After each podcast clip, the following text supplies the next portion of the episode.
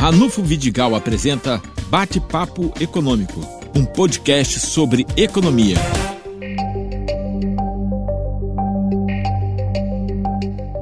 Bom, agora conosco o professor Alcimar Chagas, é, ele que já esteve conosco na vez anterior comentando a conjuntura regional, mas hoje eu queria entender que estão surgindo aí alternativas de discussão de alguns núcleos para economia regional e políticas públicas. É isso mesmo, professor?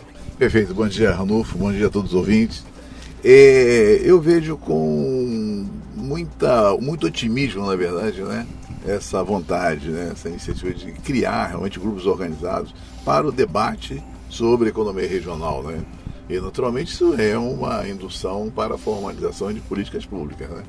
É, isso é muito importante e a gente observa que isso já acontece em outras regiões, né, em outros estados, e até o Rio de Janeiro mesmo agora, através da UERJ, começa a se, se preocupar. Ou seja, é dar voz à sociedade. Ah, uma coisa é muito clara, né? Quer dizer, a, vamos dizer assim, a organização política ela tem deixado a desejar. Os nossos gestores políticos, né, eles têm deixado a desejar e a sociedade está muito ausente do processo de decisão. Então a sociedade precisa chegar. E nós que somos, vamos dizer assim, é, de alguma maneira, alguma, é, temos mais informações a respeito da economia regional, né? a gente precisa estar junto realmente, é, pensando e discutindo e debatendo, levando informação à sociedade como um todo.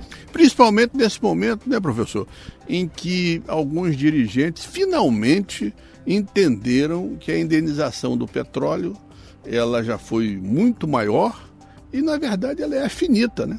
É verdade.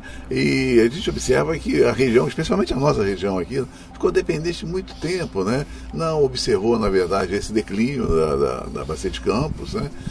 É, e não, não agiu com a responsabilidade necessária né, na gestão desses recursos. E hoje chegamos a um ponto de extremo perigo, né? já que essas receitas vêm declinando a cada ano e ainda corremos o risco de, daqui a dois, três meses, né, com a decisão do Supremo, perder parcela, uma parcela importante desses royalties por conta da distribuição no país. Né? E com isso nós não construímos uma base geradora de recursos a partir das atividades tradicionais. Né? Então estamos muito atrasados né, realmente e é preciso uma discussão muito forte no sentido de ver as alternativas ao, aos royalties de petróleo. O professor Carlos Lessa costumava dizer para mim que capital se faz em casa. É verdade, né, professor? Eu acho que, apesar da globalização, né, eu das, das, empresas de ponta dos países que desenvolvem alta tecnologia e tal, né, é, eu acho que mesmo nesse ambiente as regiões mais frágeis, mais pobres, as empresas é, menos competitivas, elas podem se inserir plenamente. Agora, essa inserção depende exatamente desse esforço de casa. É o esforço endógeno. Porque no mundo global, as regiões, elas têm diferenciações, elementos diferenciais, né? É, que chama a atenção também do todo, de outros países, de outras regiões. Eu quero dizer com isso que as cidades pequenas podem desenvolver negócios, né? E se inserir no mercado capitalista ou podem também, como forma do turismo, né, possibilita isso, trazer consumidores com rendas altas para gastar nessas regiões. É, daí é necessário, evidentemente, o conhecimento e inteligência para provocar tudo isso. Aliás, o professor Alcimar Chagas, ele coordena no Zap Zap um grupo de economia regional.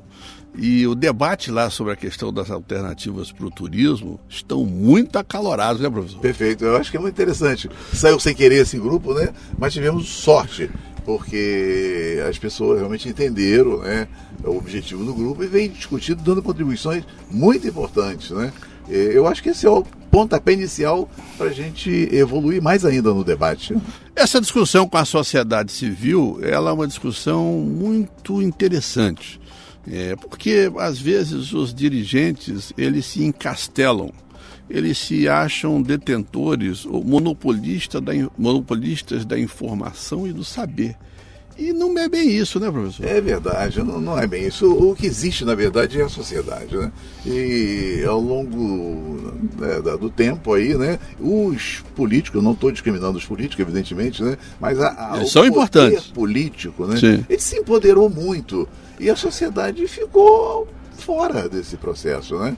É, eu tenho escrito até algumas coisas no Facebook que as pessoas não podem definitivamente dizer que não quer saber da política, que não se envolve. Isso é um grande erro. A, a sociedade somos todos nós. Nós elegemos os nossos representantes.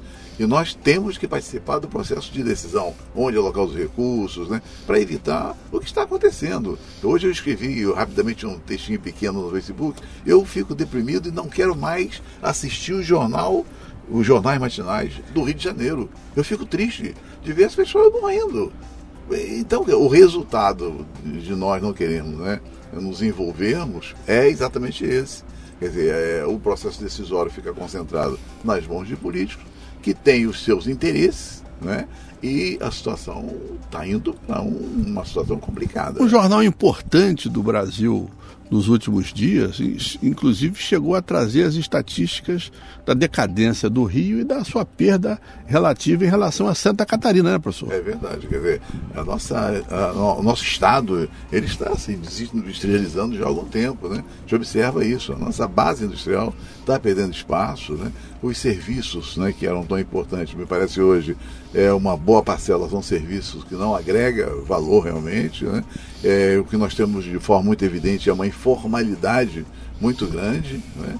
Então, quer dizer, eu acho que a atividade econômica do Rio de Janeiro precisa é, ser dinamizada e é a partir exatamente das atividades tradicionais, com uma maior participação é, do, das lideranças né, regionais, locais, no sentido de encontrar essas alternativas que vão gerar emprego, vão gerar renda e vão melhorar a economia do Rio de Janeiro. Nós somos otimistas, né, professor? Somos otimistas, eu acredito que esse é o caminho. Agora, é preciso consolidar essa massa de discussão, de debate, para que a gente encontre realmente eco né, e voz no processo decisório no Estado e em todo o Estado. Uma região com tantos mestres, doutores, pós-doutores e alunos de terceiro grau com certeza essas pessoas têm alternativa para sugerir ou não. Sem dúvida.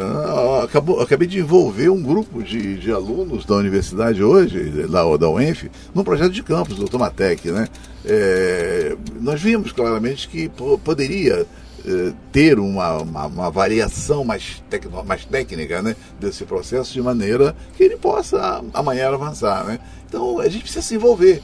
É, hoje o que acontece é que a universidade está cuidando das suas atividades né? É, e não se envolve o quanto deveria se envolver para que a sua contribuição seja efetiva e a gente possa ter conhecimento nessas atividades. Falando da questão da economia local, nós estamos vivendo um dezembro atípico, onde por questões de planejamento inadequado, o 13 terceiro na, em Campos não está sendo pago e o salário está indo para o quinto dia posterior, ou seja, o quinto dia de janeiro. Você é um servidor público estadual e viveu isso, né? Poxa, e como, né? Os salários atrasados. É inconcebível, né? Que o poder público, Estado, governo do Estado ou de municípios, né? Não cumpra suas obrigações básicas, né? Básicas, de pagar salário, pagar suas responsabilidades, né? É, abandonar a saúde, conforme a gente observa nesses municípios como todos, né? Então, é essa falência que é bastante complicada e a sociedade precisa, enfim, é, tomar conhecimento, se inteirar disso e entender o seu papel, o seu papel de cobrar. É, não é a falta de recursos, naturalmente, porque essas estruturas públicas estão muito inchadas, né? Eu acho que falta, na verdade, vontade política e pressão da sociedade. Olha, o professor Alcimar voltou agora mais uma vez. E eu já digo para vocês, e fico com o convite aqui, ele voltará outras vezes, né, professor? Hum, muito obrigado, é um prazer sempre grande conversar contigo. Alô, fico com toda, todos os ouvintes, né? Até a próxima. Abraço.